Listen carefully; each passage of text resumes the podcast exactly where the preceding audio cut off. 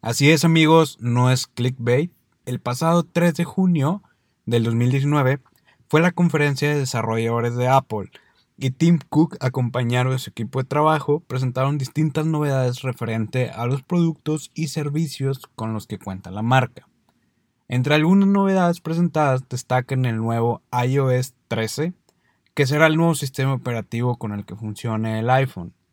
Otra cosa que me gustó es que por fin, por fin, después de tanto tiempo que lo había esperado, el sistema operativo que utilice el iPad ya no va a ser iOS, es decir, ya no lo va a compartir con iPhone, sino que ahora va a tener su propio sistema operativo denominado por Apple como iPad OS, lo cual se me hace una excelente idea y ya era hora. Pero ese es otro tema.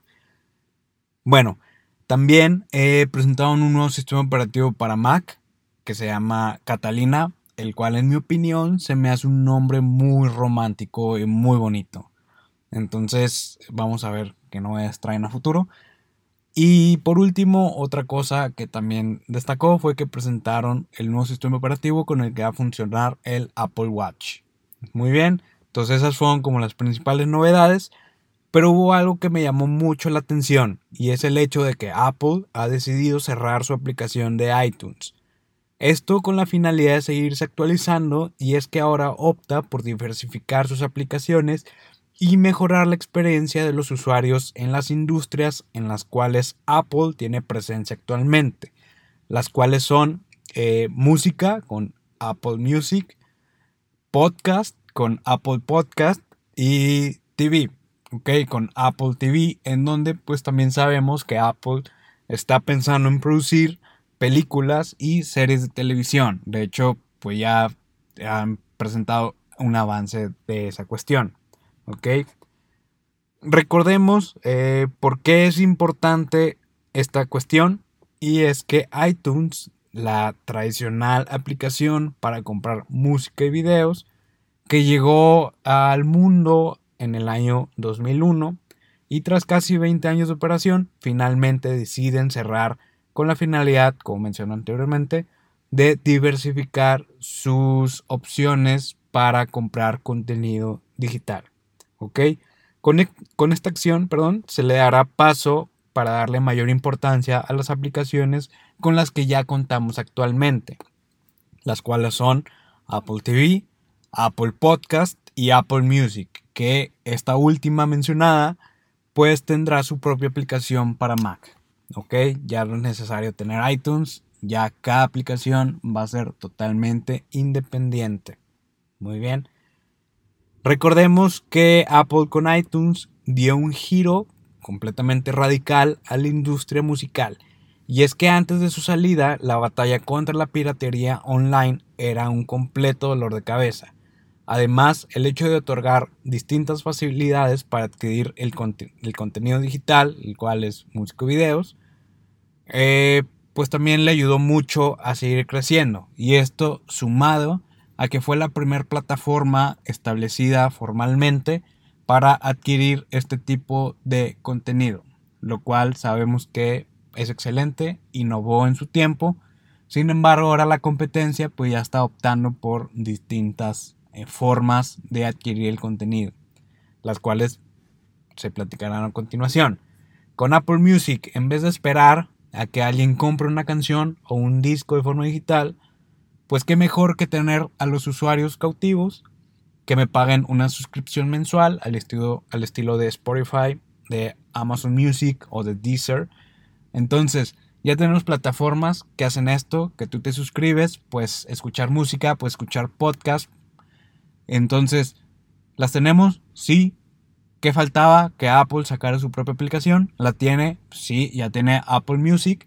Sin embargo, ya va a ser momento de que se le dé mucho más prioridad a tener ese esquema en vez de esperarnos a que alguien decida comprar una canción. Sí, pues por 100 pesos al mes puedo tener un amplio catálogo de música. Apple Podcast un formato de diversificación de información, sí, un contenido muy popular en Estados Unidos también, Sin embargo, aquí en México y en otras partes de Latinoamérica es un formato en el cual pues eh, apenas está creciendo, ¿ok? Eso, esto lo hemos visto desde finales del año pasado, principios de este año 2019, donde pues ya cada vez es mucho más fácil sacar tu podcast y empezar a hablar con personas desconocidas o que personas conocidas te escuchan, ¿ok? Suena raro, pero es divertido, me gusta. Eh, otra cuestión es que Spotify recientemente adquirió Anchor, la cual es una plataforma donde tú puedes subir el podcast y Anchor lo que hace es que pues las distribuye entre otras plataformas para que lo escuchen en línea. Entonces, dicho esto, Apple tendrá un as bajo la manga ante esta competencia de Spotify. No lo sé, me gustaría suponer que sí, solamente para saber qué es lo que tienen entre manos y cómo es que Apple va a seguir siendo innovador ante una competencia que es muy fuerte y ya está muy bien posicionada. Con Apple TV, ahora, como se mencionó anteriormente, Apple buscará producir series de televisión y películas y que además ofrecerá un catálogo en donde verlas muy al estilo de Netflix, quien es su principal competidor.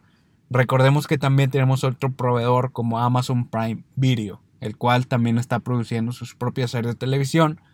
Sin embargo, a Netflix es a quien veo mucho más fuerte en esta competencia. ¿Qué tendrán bajo la manga? No lo sé. Esa es una pregunta que se responderá conforme pase el tiempo. Y bueno, hasta el momento Apple garantiza que los usuarios podrán seguir accediendo a sus compras directo en la aplicación de iTunes sin embargo, no menciona más sobre el futuro de la misma, así que habrá que estar atentos a futuras novedades. Y muy bien, ¿qué aprendizajes tenemos el día de hoy?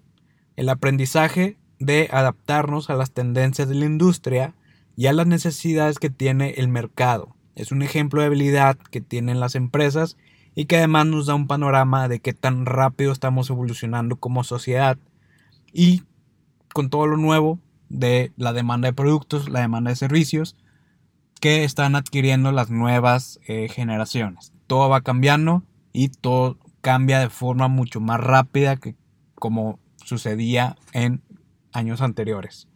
Y como segundo aprendizaje es que es muy importante que las empresas aprendan a diversificar su contenido. ¿Ok? Quienes lo han sabido hacer han podido adaptarse a las nuevas generaciones.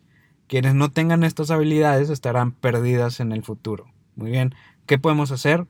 Aunque es importante vivir el aquí y el ahora, una mirada al futuro de vez en cuando pues no, no le hace daño a nadie. Hay que empezar a identificar cómo es que la industria puede llegar a evolucionar. Recordemos que el mercado, es decir, la demanda, es quien pone la batuta de la oferta para que ésta se adapte y logre cumplir con las expectativas, las necesidades y lo que la demanda requiere. Muy bien, empresas que sepan analizar bien esta cuestión van a ser empresas que creen productos y servicios exitosos. Por ahí alguna vez leí un libro que Steve Jobs no le gustaba preguntarle a las personas qué era lo que quería, porque las personas no sabemos lo que queremos y el hecho de preguntar y dar opciones puede llegar a ser muy sesgado. Sin embargo, hay ejemplos sumamente exitosos de estudios de mercado que han funcionado y esto les puedo hablar con mucho mayor profundidad en otro capítulo de Makers para que no se lo pierdan. ¿Ok? Entonces nos vamos con esos dos aprendizajes. Hay que sabernos mover, hay que identificar nuestro mercado y con base en esa información pues ya definir un producto que sea atractivo y exitoso. Entonces, espero que les haya gustado este nuevo capítulo, el capítulo número 13, ya 13 capítulos. Entonces, los dejo. Muchas gracias por haberme escuchado y hasta la próxima.